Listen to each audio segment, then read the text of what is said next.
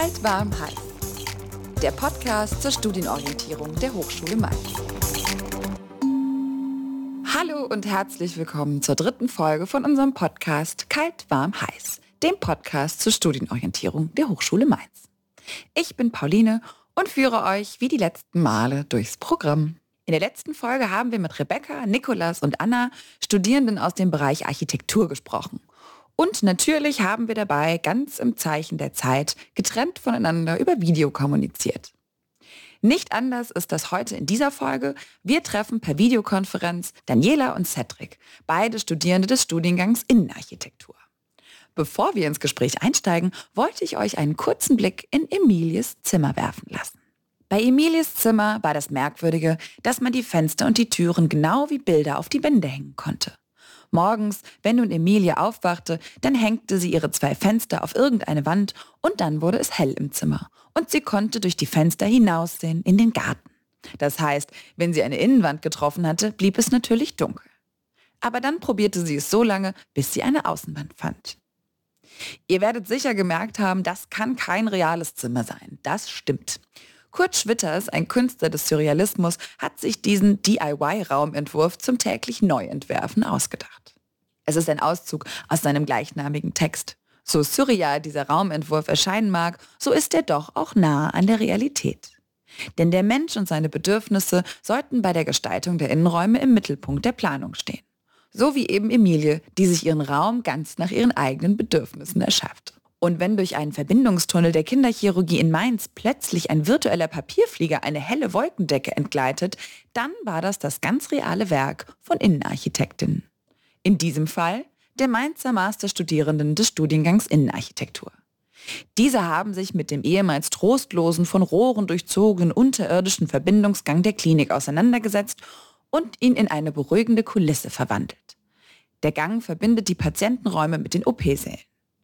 In einer ohnehin belastenden Situation durch diesen Gang geschoben zu werden, trübte die Verfassung nur unnötig. Jetzt können die jungen Patienten zur Decke hinaufblicken, den Weg des Papierfliegers verfolgen, vertraut und sanft fliegt er voraus und mit ihm verfliegt die Angst. In der Innenarchitektur geht es also absolut nicht nur darum, trendige Kissen hübsch aufs Sofa zu arrangieren. Als Studierende des Studiengangs Innenarchitektur seid ihr mit den unterschiedlichsten Bauaufgaben befasst und müsst auf viele verschiedene soziale Aspekte eingehen und gestalterische Lösungen finden. Das Zusammenspiel aller Materialien, Licht und Formen im Raum und damit die Wirkung der Innenräume ist für das psychische und soziale Wohlbehagen des Menschen schließlich von ganz zentraler Bedeutung. Im Studium forscht und experimentiert ihr mit Formen, Farben, Flächen und Licht. Ihr lernt die unterschiedlichsten Materialien kennen und sie in funktionale bis überraschende Formen zu bringen.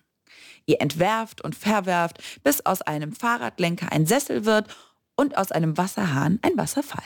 Oder eben auch ein Fenster jeden Tag einen neuen Ausblick ermöglicht. Und damit herzlich willkommen zum Podcast Kalt, Warm, Heiß, dem Podcast zur Studienorientierung der Hochschule Mainz.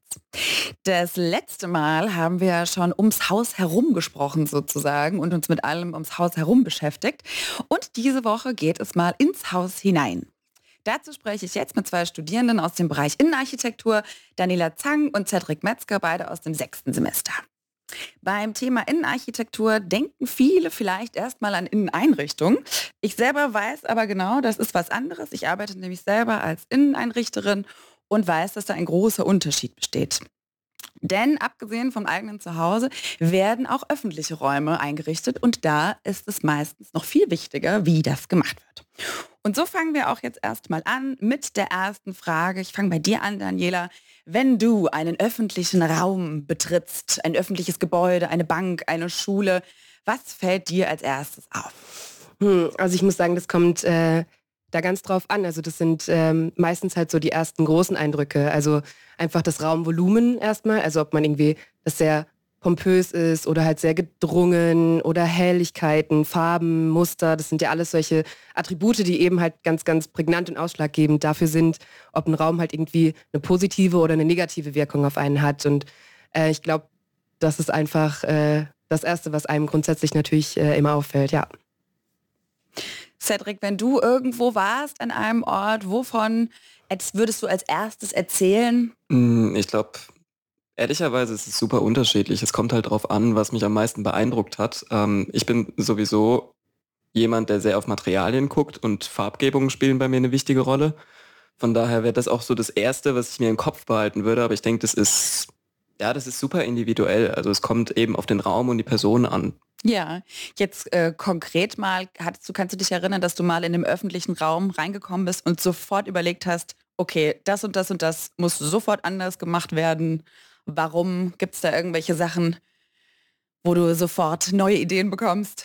Ähm, ehrlicherweise habe ich das super oft ähm, ist jetzt zwar kein öffentlicher Raum in dem Sinne, aber ich habe das super oft in Wohnungen, auch gerade, jetzt nicht von Kommilitonen unbedingt, die gucken da schon ein bisschen mehr drauf, aber gerne Freunde oder WGs, dass man, ähm, dass man da reinkommt und sich erstmal die Frage stellt, also entweder, warum habt ihr nicht alles aus der Wohnung rausgeholt, was ging, oder das und das könnte man noch verbessern, äh, weiß ich nicht, warum müssen da jetzt irgendwelche komischen Ikea-Vorhänge hängen? Und ähm, wieso müssen da so viele Kissen rumliegen? Und so weiter und so fort. Ähm, und halt Dinge, die man einfach so, die ich halt einfach beachten würde, wenn ich in, in eine leere Wohnung reinkommen würde. Ich habe die gemietet, ähm, dass die ich halt von vornherein, die mir dann sofort ins Auge fallen. Also, dass man zum Beispiel Nischen optimal ausnutzt und so weiter. Daniela, wie ist das bei dir? In welchem öffentlichen Raum warst du zuletzt, wo du dir dachtest, da würde ich gerne alles anders machen?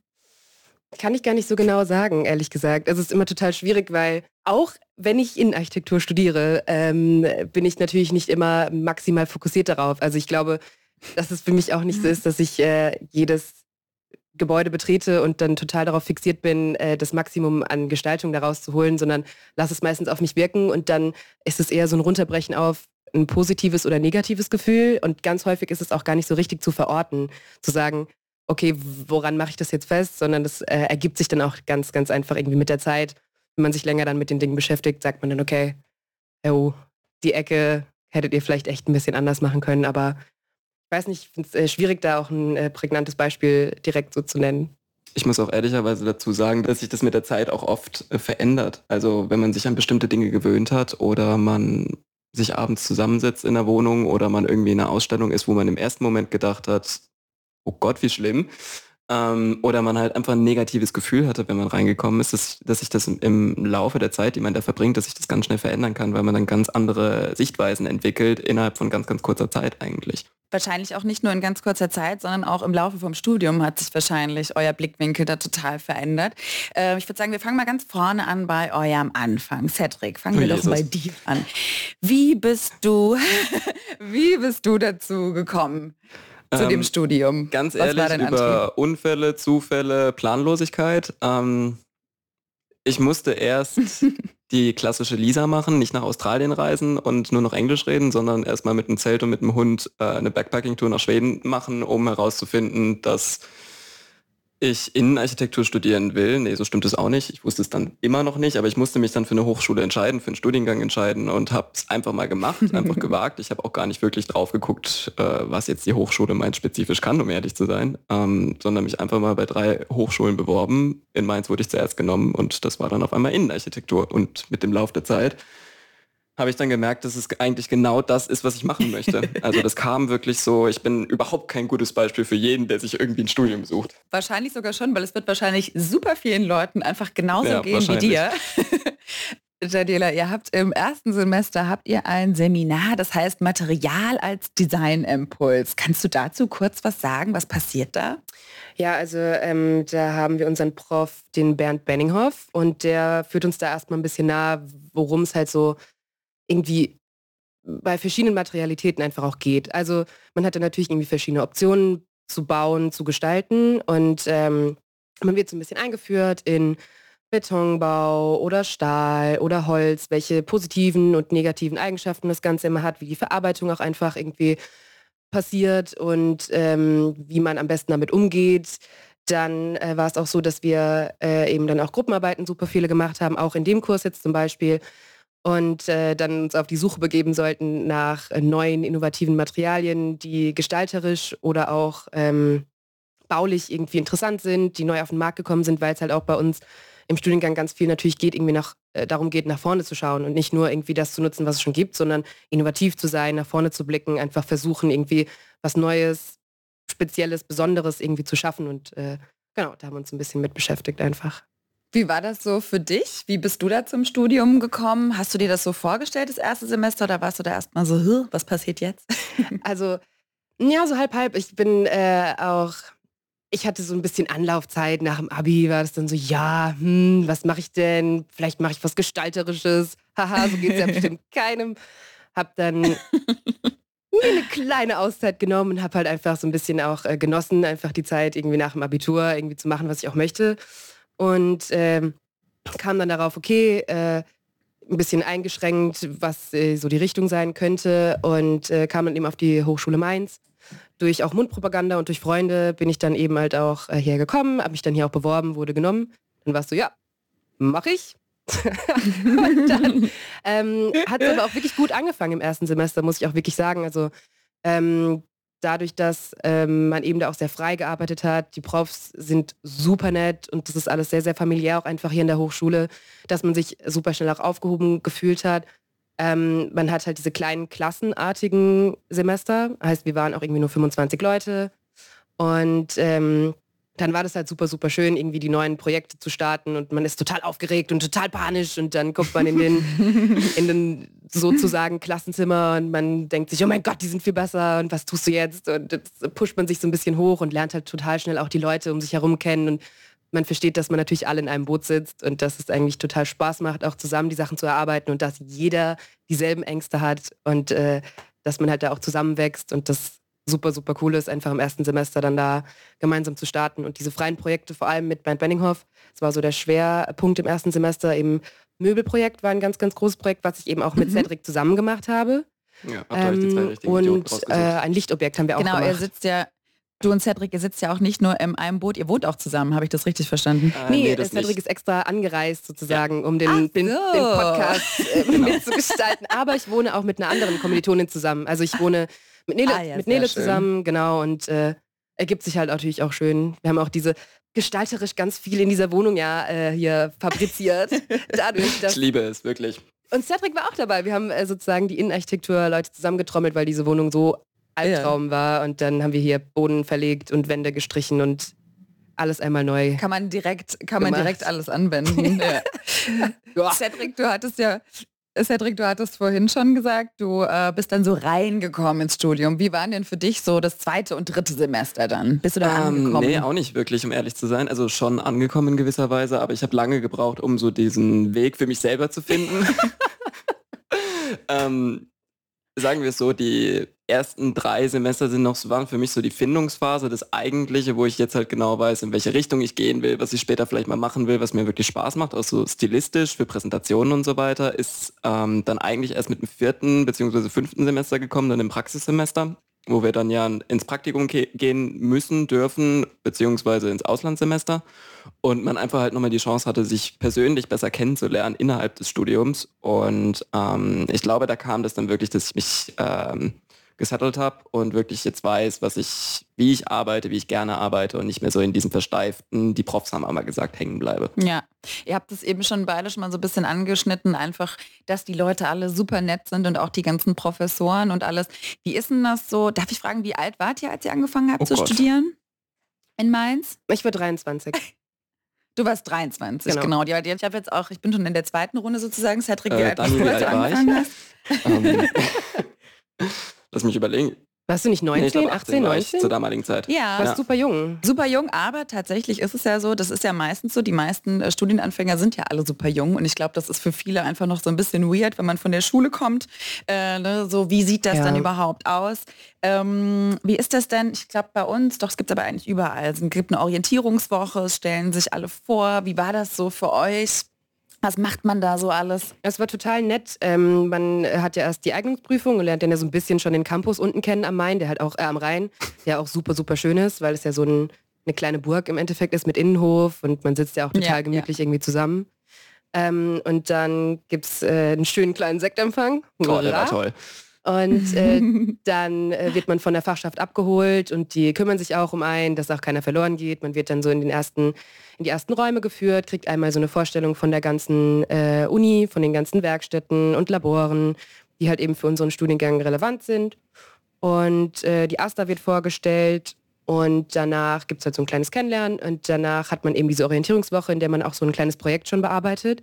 Also sozusagen die erste Kreativität einfach so ein bisschen raushängen lässt und äh, einfach so ein bisschen schaut, äh, dass man eben auch die Leute schon kennenlernt. Also ich glaube, diese Wochen sind explizit auch eben dafür da, so ein bisschen Zusammenhalt schon zu entstehen zu lassen und äh, so eine Gemeinschaft eben mit so kleinen Projekten einfach aufzubauen und eine erste kleine Präsentation, vor der sich natürlich jeder völligst in die Hose geschissen hat, aber es war halb so wild. es war mehr Spaß, als dass es irgendwie Druck war, sondern es hat einfach irgendwie, es hat einfach Spaß gemacht und man hat abends auch viel Zeit dann noch zusammen verbracht.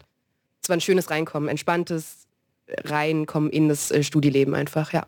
Und Cedric, für dich war das ja bestimmt auch total schön, weil du hast ja auch bestimmt gemerkt, dass es da auch noch andere gab, die sich gar nicht so sicher waren, wie sie zu diesem Studium da gekommen sind. Ne? Es ist ja eben nicht so, ist ja eben nicht so, dass jeder mit vollem Plan sein Studienfach auswählt.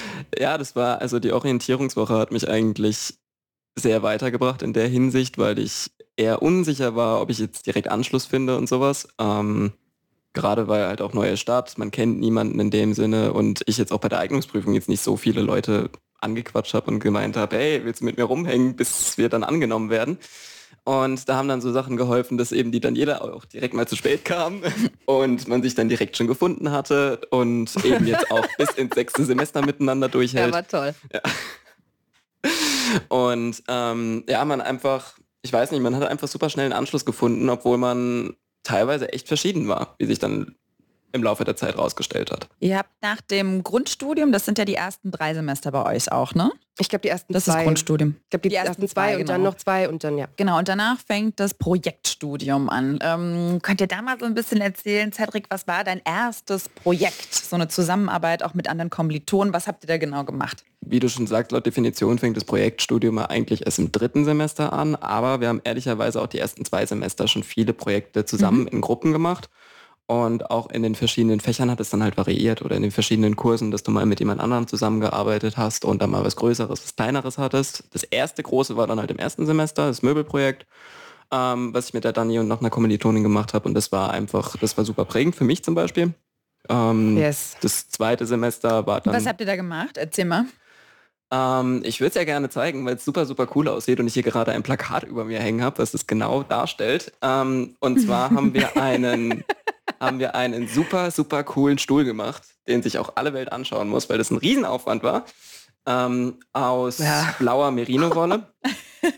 das Thema war Textil und wir haben quasi ein Metallgerüst als Unterkonstruktion genommen, haben wir uns zusammenschweißen lassen und halt eben die Maße berechnet, wie muss das Ganze eben vermaßt sein, das Format muss stimmen, bla bla und das dann bespannt oder verwebt eben mit blauer Merino-Wolle, die dann als Sitzfläche diente und dann nochmal verknüpft eine zweite Schicht aus Merino-Wolle, die komplett ausläuft und einen Stuhl geschaffen, der quasi sich bewegt zwischen Skulptur und Möbelstück. Also es war super aufregend. Wir packen auf jeden Fall noch Fotos hier zu dem Link dazu. Da kommt auf jeden Fall der Stuhl Perfekt. mit rein, damit ihn alle sehen können. Unbedingt, unbedingt. Daniela, was war so ein Projekt gerade so am Anfang vom Studium, woran du dich gerne zurückerinnerst? Was war, was lief da gut? Ähm, also man muss, glaube ich, ehrlich dazu sagen, dass äh, jedes Projekt Höhen und Tiefen hat. Also es steht und fällt natürlich auch immer mit einer Gruppenarbeit, die funktioniert oder auch nicht. Man lernt sich natürlich dann viel intensiver kennen, als man das vielleicht oberflächlich im Semester oder freundschaftlich eben hat, weil Drucksituationen auf einen zukommen, aber man wächst natürlich auch extrem stark daran. Also zum Beispiel und das ist halt das Schöne, dass wir beide, Cedric und ich, eben auch immer gerne auf dieses Möbelprojekt referieren, weil es uns extrem viel Spaß gemacht hat. Wir haben super gut funktioniert in der Gruppe.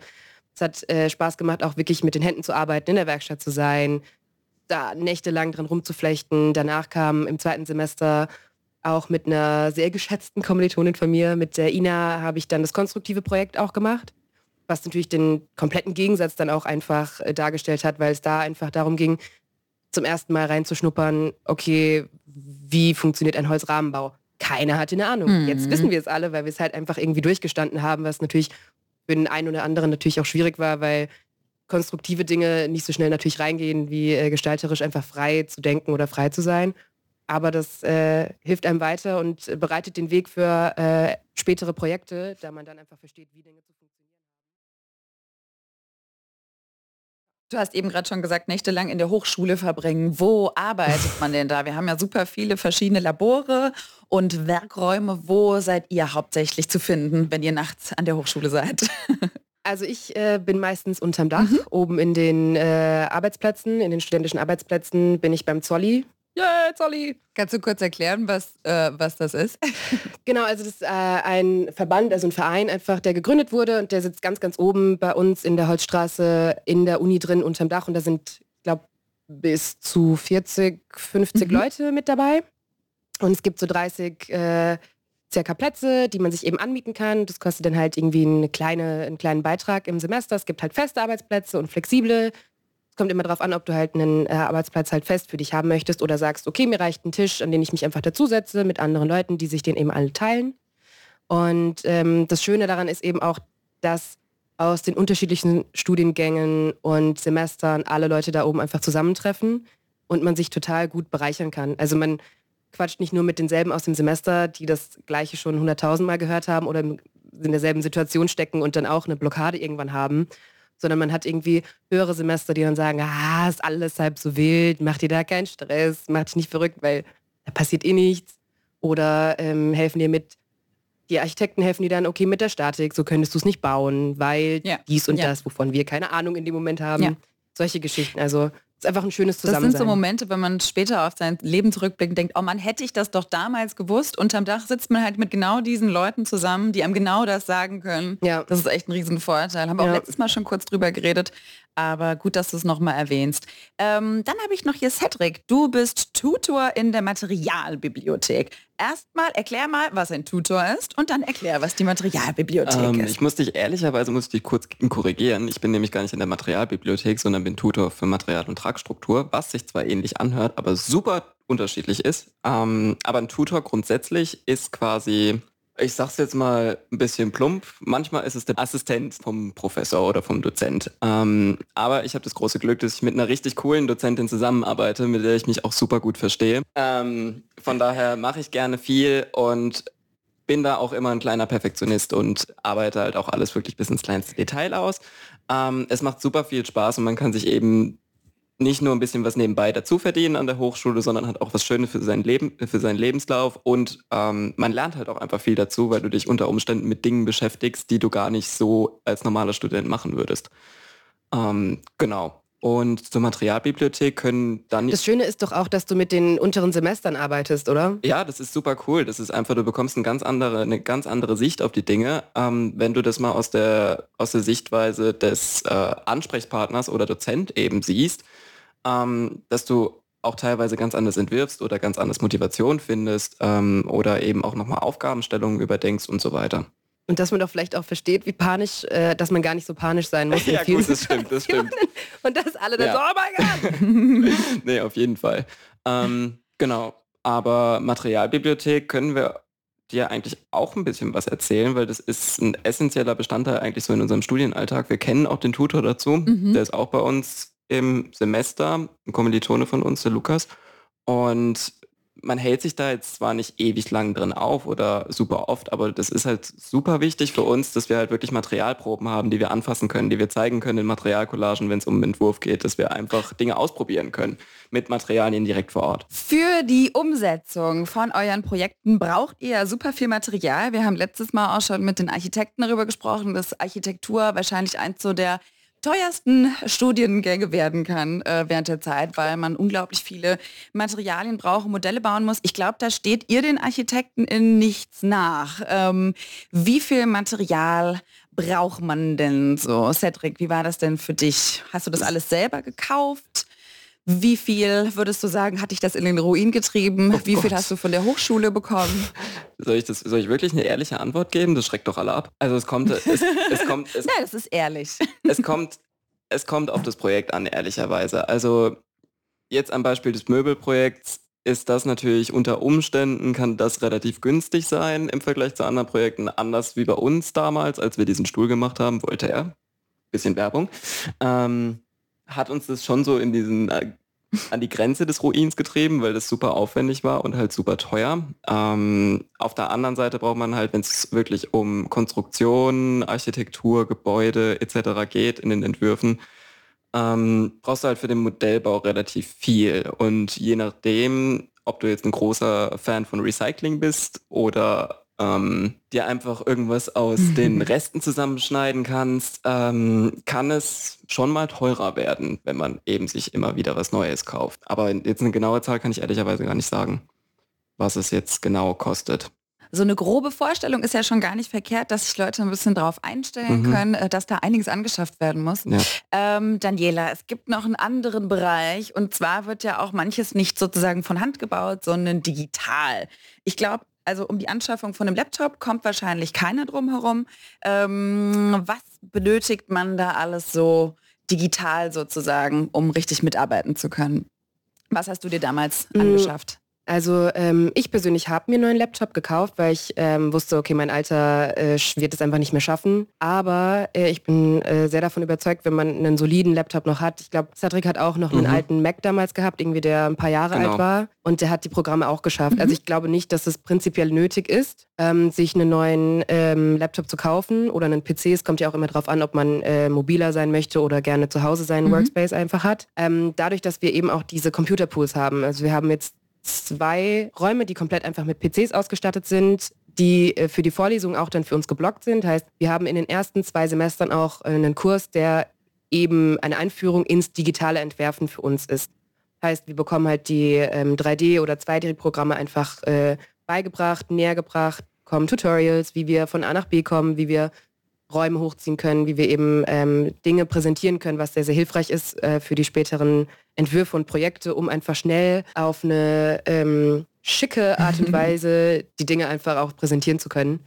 Deswegen kann man da auch einfach nachmittags oder abends oder nachts oder morgens oder irgendwann Eigentlich dauerhaft. auch gerne einfach arbeiten. heißt, ähm, es ist nicht notgedrungen äh, nötig, sich jetzt direkt äh, so einen Gaming-PC zu kaufen, wovon ja total viele auch irgendwie ausgehen, dass man sich dann für 3000 Euro erstmal irgendwie eine Anschaffung gönnen muss. Aber dem ist nicht so. Jetzt durch Corona ist es natürlich ein bisschen schwieriger, weil halt eben alles zu ist. Das ist jetzt so ein bisschen kompliziert für die Leute, die eben nicht äh, selbstständig da arbeiten können. Aber im Normalfall ist das gar kein Thema eigentlich. Mhm. Ja. Was würdet ihr sagen, ist so ungefähr prozentual, wie viele von euren Modellen quasi sind gebaut und wie viele sind digital? Wie würdet ihr sagen, ist das ungefähr so aufgeteilt? Kann man das überhaupt so sagen? Also ich glaube, es ist eher so 50-50, ja. beziehungsweise in vielen Projekten hat man äh, Visualisierungen, also Renderings, die eben digital 3D erstellt werden, sowohl als auch ein, ah, ähm, okay. ein Modell, ein, ein handgemachtes Modell, mhm. weil man, weil beides halt verschiedene positive sowie negative Seiten auch hat. Also man kann natürlich ein Modell hochheben, drehen und anfassen und eine Visualisierung ist immer halt ein Bild, man, das man nicht verändern kann. Außer man geht natürlich, was jetzt auch die Hochschule natürlich pushen möchte, in äh, VR-Richtung was ja dann auch so Video-installationsmäßig ist. Was machst du lieber, Cedric? Ähm, zwischen Modell oder digital? Yes. Ähm, es kommt ganz drauf an. Also mit der Zeit entwickelt man so seinen eigenen Stil. Ähm, von daher ist es, glaube ich, auch gar nicht so. Jetzt gerade auch zu Corona-Zeiten merkt man das eben, dass man schnell Alternativen findet, auch wenn man nicht alle Möglichkeiten hat der Darstellung. Ähm, ich muss aber ja. ehrlich für mich sagen, dass ich mehr in Richtung äh, collagenartiges Digitales gehe, beziehungsweise gerne auch mal Handanleger am Modell. Jetzt nicht so in diese High-End-Richtung, die klassischen Architekturmodelle, sondern auch gerne eben mit Material und einfach mal rumexperimentiere, dass ich wirklich einfach mal ausprobieren kann, um zu sehen, wie komme ich weiter. Du hast da schon was angesprochen, da geht es so ein bisschen um die, um die Ideenfindung auch, wenn du so von Collagen und sowas sprichst. Mhm. Wie, was gibt es denn für unterschiedliche sozusagen für Strategien? Wenn ihr jetzt eine neue Aufgabe bekommen habt und ihr sollt was entwickeln, wie fängst du denn da an? Hast ja schon so ein bisschen gerade vorweggenommen.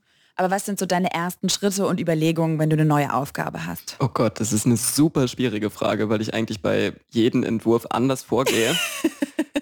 ich habe es ja jetzt schon oft genug gesagt, ich lege gerne mal Hand an und probiere Dinge einfach mal aus. Ähm, von daher ist, ist so eine Konstante bei mir halt wirklich einfach, dass ich, dass ich versuche, ähm, es so plastisch wie möglich mir zu veranschaulichen. Also ich bekomme eine Aufgabenstellung, äh, mache natürlich erstmal mir im Kopf ein paar Gedanken, beziehungsweise schreibe was auf, gehe aber direkt in Handskizzen oder so irgendwas. Also entweder mit Transparentpapier oder mhm. einfach auf einen Skizzenblock oder so, dass ich dann mit verschiedenen Stiften, äh, verschiedenen Pinseln, Farben und so weiter mir versuche, das einfach greifbarer zu machen ähm, und mich dann von dieser ja. kreativen Strömung einfach leiten zu lassen. Und jetzt gar nicht so streng getaktet nach einem bestimmten Schema wirklich vorgehe. Also es kommt so mit der Zeit. Ja. Da muss man sich auch überhaupt keinen Kopf machen, finde ich. Das ist eins meiner Lieblingszitate, aber von Picasso. Ich zeichne, damit ich sehe, was ich denke. Da muss ich immer wieder dran denken, ja, doch, wenn man so anfängt. Gut, ja, das passt sehr gut, ja. Daniela, wie fängst du an bei solchen neuen Projekten? Ähm, äh, ich bin da sehr ungebündelt. Also ich bin dann eher so, okay, Idee, Idee, Idee, Idee, Idee. Und dann erstmal alles aufzeichnen. Und äh, das Schöne ist ja, für seine eigene Idee muss man das auch nicht schön machen. Heißt, das kann natürlich auch krickelkrackel irgendwas sein, nur damit man das halt irgendwie einmal kanalisieren kann auf ein Blatt, um zu sehen, ja, okay, ich habe das jetzt einmal yeah. gebündelt. und dann einfach weiter daran rumarbeiten, bis man das irgendwann zu einer Form bekommt, die äh, funktioniert. Also es ist wirklich, glaube ich, ich glaube, jeder ist erstmal so ein bisschen lost am Anfang, aber ich glaube, ja. das gehört auch dazu. Also Ideenfindung und Konzeptionierung ist am Anfang immer Chaos, bis es irgendwann dann Klick macht und dann geht man weiter und zeichnet wirklich dann auf dem PC Pläne oder Ansichten oder visualisiert ein bisschen was. Ja, ich habe auch gerade das Gefühl am Anfang vom, vom Studium, wenn man selber eben noch so ungeordnet ist und dann muss man zum Beispiel manchmal so Gruppenarbeiten machen, was ihr ja auch schon erzählt habt, dann merkt man daran überhaupt erst, wie man strukturierter oder besser arbeiten kann. In eurem Fall hattet ihr total, total Glück, weil ihr äh, einen super ähnlichen Workflow habt. Mhm. Aber ähm, ja. ihr habt jetzt ja beide so davon erzählt, dass euch das super viel Spaß gemacht hat. Ich glaube echt, dass diese Zusammenarbeit mit Leuten so in den unteren Semestern das ändert noch mal ganz viel an der eigenen Arbeitsweise. Ja, auf jeden Fall. Und ich glaube, das ist für viele total. Das ist für viele, die da so ein bisschen Schiss noch davor haben. Oh Gott, wie mache ich das denn dann? es wird irgendwie immer einfacher auf jeden Fall, wenn man erstmal da ist und erstmal angefangen hat. Genau. Eben und man wird immer wieder ja. darin getriezt und noch mal eine Gruppenarbeit und noch eine Präsentation und noch eine Präsentation. Und ich hatte auch immer extreme Angst äh, vor der vor dem Semester zu stehen und irgendwas zu präsentieren und irgendwann verfliegt es einfach, weil du ja nur noch erzählst, wie du gearbeitet hast. Das heißt, du ja. hast nicht mehr dieses verschulte, du trägst etwas vor, was du dir so eingetrichtert hast, sondern du erzählst deinen Gang in dem Projekt und dann äh, läuft es von der ganz alleine auch einfach. Ja. ja. Das stimmt wirklich. Ähm, du hattest Daniela vorhin schon mal grob erzählt, jetzt frage ich Cedric nochmal. Hast du denn bei dir in deinem Umfeld zu Hause dich schon äh, Fähigkeiten sozusagen äh, ausprobiert, die du im Studium erlernt hast? Hast du denn dein ganz privates innen sozusagen umgestaltet schon? Ähm, naja, sagen wir es so, ich bin ein großer Fan von. Ich habe eine, ich hab eine Einzimmerwohnung hier in Mainz und mhm. es regt sich auch jeder von meinen Kommilitonen drüber auf, dass jedes Mal, wenn sie in meine Wohnung kommen, die Wohnung anders aussieht, also komplett einmal umgestellt ist. Das ist mein Ritual am Ende des Semesters, dass diese Wohnung einmal umgestellt wird. Ähm, aber ich muss ehrlich sagen, ich bin gar nicht so der klassische Innenarchitekt, Inneneinrichter, whatever in diese Richtung, sondern ich habe jetzt in, zu Corona-Zeiten jetzt wieder die Kunst für mich entdeckt. Also ich bin super viel am Werkeln in der Garage mit Acrylfarben, Ölfarben, äh, Karton, Plastik, whatever. Und ähm, hebt davon auch super viel auf, weil wir mehrere Ausstellungen jetzt auch geplant haben, eine Kollegin und ich. Und ähm, das ist so das, was ich auch gerne zu Hause mache, um einfach abschalten zu können. Ähm, es ist zwar was Kreatives, aber es ist nochmal so ein kleines Kontrastprogramm, so auch zum Studienalltag. Daniela, bei dir, du hattest ja schon grob erzählt, was ihr da schon so gemacht habt. Was hat dir besonders viel Spaß gemacht oder wo dachtest du, äh, oh wow, das habe ich im Studium gelernt, jetzt kann ich das in Real Life anwenden? Gab es da schon so Momente? Also davon gibt es ganz, ganz viele Momente, gerade weil ich jetzt auch gerade aus dem fünften Semester komme und das fünfte Semester ist ja das Auslands- bzw. Praxissemester. Heißt, ich war jetzt gerade in Berlin äh, in einem Designstudio und habe da ähm, mein Praktikum gemacht. Und äh, man merkt halt auch immer wieder, dass äh, Leute, Studenten aus Mainz, sehr gerne genommen werden, dadurch, dass wir eben gut ausgebildet werden in den ganzen 3D-Programmen und äh, den CAD-2D-Programmen. Also man kann uns halt einfach schon vor Dinge setzen und wir können einfach schon Sachen bearbeiten und sind nicht aufgeschmissen. Heißt, man muss auch ganz wenig Angst davor haben, irgendwie in den Alltag zu starten. Andererseits hat mir besonders viel Spaß gemacht, eben die Projekte, in denen es nicht darum ging, das Reale zu bearbeiten. Also ich finde, das Schönste am Studium ist einfach gerade die Möglichkeit zu haben, nicht wirklich denken zu müssen, es muss umsetzbar sein, es muss Hand und Fuß haben, sondern Utopien erschaffen zu können, einfach frei denken zu können, künstlerisch denken zu können. Und das ist halt das Schöne einfach gerade. Deswegen freue ich mich auch total, jetzt wieder äh, im sechsten Semester hier zu sein und an Entwürfen frei arbeiten zu können und einfach sich jetzt noch völlig entfalten zu können, ohne dass man eben auf Kosten oder Umsetzung achten muss. Ja. ja, das kommt dann nämlich irgendwann im echten Leben dann früh genug und dafür ist das Studium auch eben da. Ausprobieren, alle möglichen Sachen machen, die genau. gar nicht gehen. Ja. Weil leider kann man eben. 90 Prozent von den Sachen später nicht umsetzen. Deswegen ist es super wichtig, dass das Hirn und die Kreativität einmal komplett auszudehnen und alle Möglichkeiten ja, abzuschöpfen. Und unsere Profs sind auch immer total dahinterher und sagen so, hey, okay, fahr gegen die Wand, dann fahr mit Karacho gegen die Wand. Jetzt ist die Zeit, das auszuprobieren. Und das ist so richtig. Und man hat so viel Angst davor, einfach mal zu machen. Aber man fällt ja nirgendwo hin. Also das ist das perfekte, perfekte Box, in der man gerade toben kann. Ja, ja. ja, ihr habt mir schon ein bisschen jetzt auf meine nächste Frage ein bisschen was vorweggenommen damit. Ähm, genau, Innenarchitektur gibt es in privaten Wohnungen, privaten Räumen, aber eben auch für Geschäfte, öffentliche Räume und sonstiges. Äh, ein anderer Bereich, ich bin ja auch aus dem äh, Cardela-Bereich, ähm, der so ein bisschen in das noch kreativere reingeht, gibt es solche Sachen wie Kulissen für Bühnen, Ausstellungsräumen, äh, temporäre Flächen für Messen, mehr multifunktionale Flächen und sowas. Wie, inwieweit wird das im Studium behandelt? Cedric, habt ihr da irgendwas so gemacht in die Richtung? Mm, also das Gute bei uns jetzt in, in Mainz ist, dass wir eben vielfältige Dozenten einfach haben. Da ist der eine dann Szenograf, der andere ist Produktdesigner, der andere macht Möbel, dann gibt es wieder zwei Architekten und so weiter. Und dadurch rutscht man automatisch schon so in deren berufliche Schiene eigentlich mit rein. Ähm, weil halt deren Entwürfe oder Stegreife, Wahlfächer, whatever, eigentlich dadurch geprägt sind, so mehr oder weniger. Ähm, und man bekommt so einen kleinen Einblick immer.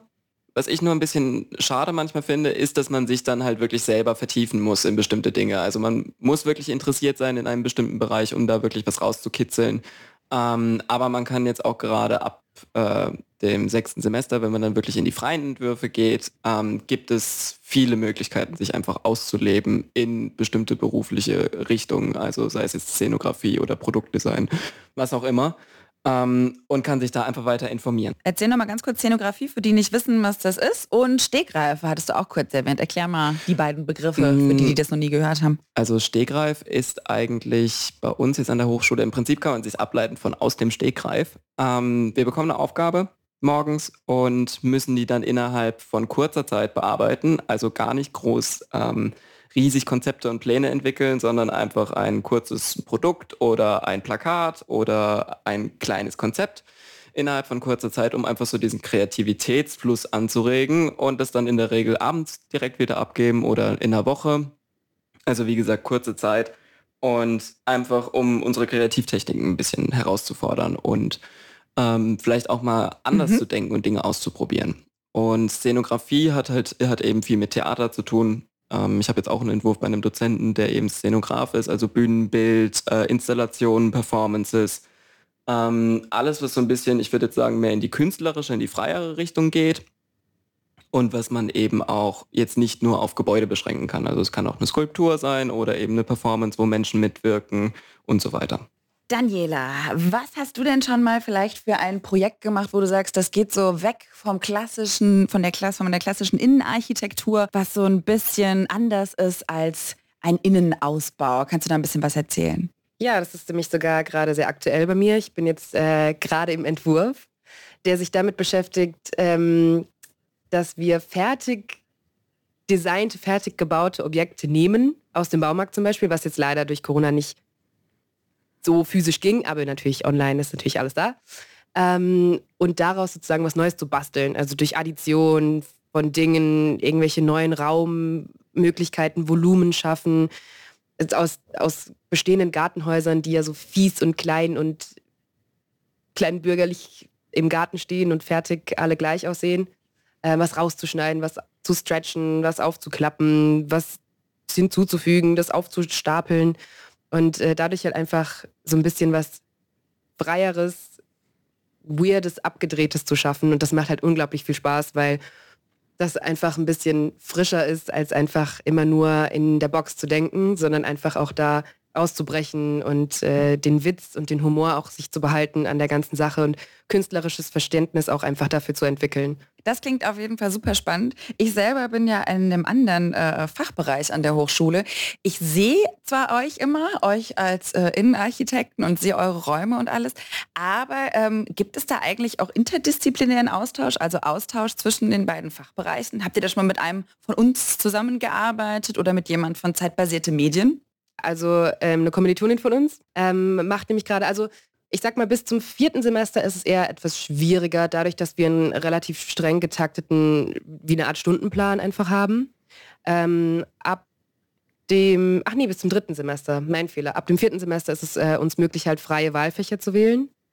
Das heißt, wir können uns auch irgendwie halt links und rechts umschauen. Heißt, wir können auch eben, wenn uns da was interessiert, aus zeitbasierte Medien was wählen oder halt eben auch von Kommunikationsdesign einen Kurs belegen.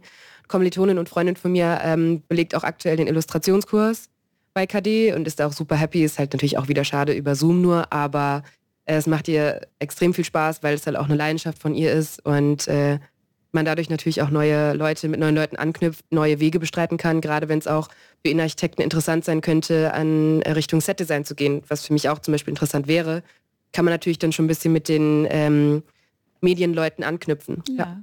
Cedric, hast du einen Kurs gemacht aus einem anderen Fachbereich? Ähm, Oder würde dich einer interessieren? Nee, bis jetzt noch nicht, ehrlicherweise. Ähm, aber was ich halt grundsätzlich einfach schön finde, ist, dass wir generell, also auch in den, erst, äh, in den ersten drei Semestern, bevor wir Wahlfächer wählen können, wir sind ja immer in der Regel eigentlich relativ kleine Kurse, beziehungsweise die ganzen, fast alle Gestalter sind ja unten an der Holzstraße angesiedelt am gleichen Campus und der ist jetzt halt auch nicht so riesig. Das heißt, man läuft sich halt auch oft über den Weg und wie du ja schon gesagt hast, man sieht sich halt spätestens auf dem Gang irgendwo und kommt dann irgendwie ins Gespräch oder man kennt irgendwie eine Kommunikationsdesignerin und lässt die mal eben übers Layout drüber gucken für unser Pro für mein Projekt oder ähm, der Architekt hilft dann eben im Zolli oben mal kurz, was die Statik angeht oder so läuft das eigentlich ganz, ganz oft. Und das ist halt auch super schön, dass du noch nicht mal die Kurse wirklich belegen musst bei denen oder bei den anderen Fachschaften und trotzdem halt so in Kontakt eigentlich treten kannst. Hm. Ich habe von äh, einer Freundin, auch aus Innenarchitektur, habe ich jetzt schon öfter mal von Projekten so ein bisschen was mitbekommen. Und ich weiß, manchmal eure Aufgabenstellungen sind ja quasi so theoretisch reale Aufgabenstellungen. sozusagen zum Üben. Und manchmal werden ja auch richtig äh, Wettbewerbe sozusagen ausgeschrieben, wo ihr dann quasi daran teilnehmen könnt. Ähm, habt ihr sowas schon mal gemacht? Könnt ihr von irgendeinem konkreten Projekt was erzählen? Also ich habe jetzt aktuell, mein aktueller Entwurf ist ein Wettbewerb. Da ist jetzt nur die Frage, mhm. durch Corona eben können nicht alle daran teilnehmen, weil einfach die Fläche, die Ausstellungsfläche mhm, ja, zu klein ist. Ähm, aber grundsätzlich ist er ausgelegt für den kompletten Kurs. Ähm, und da geht es zum Beispiel um Sachen wie Haus der Demokratie hier in Mainz, beziehungsweise eben äh, Gefahr für die Demokratie und so weiter, Rechtspopulisten, ähm, Tatorte mhm. der Nationalsozialisten zur damaligen Zeit und so weiter. Also das sind schon sehr, sehr coole Sachen aus der Facettenreich. Ähm, und was müsst ihr da machen? Was ist die Aufgabenstellung? Also jetzt bei uns, wir müssen uns Tatorte im Mainzer Innenstadtraum raussuchen, der Nationalsozialisten, wie gesagt, und ähm, daraus quasi eine, sie nicht wiederbeleben lassen, das wäre das, wär das falsche Wort, aber sie zumindest ähm, wieder aufweisen. Also beispielsweise hier bei mir um die Ecke, bei meiner Wohnung ist der Goetheplatz, dem man das niemals ansehen würde, dass das mal ein Zwangsarbeiterlager war. Und da spielen Kinder und da wird Fußball gespielt und alle chillen auf dem Rasen rum.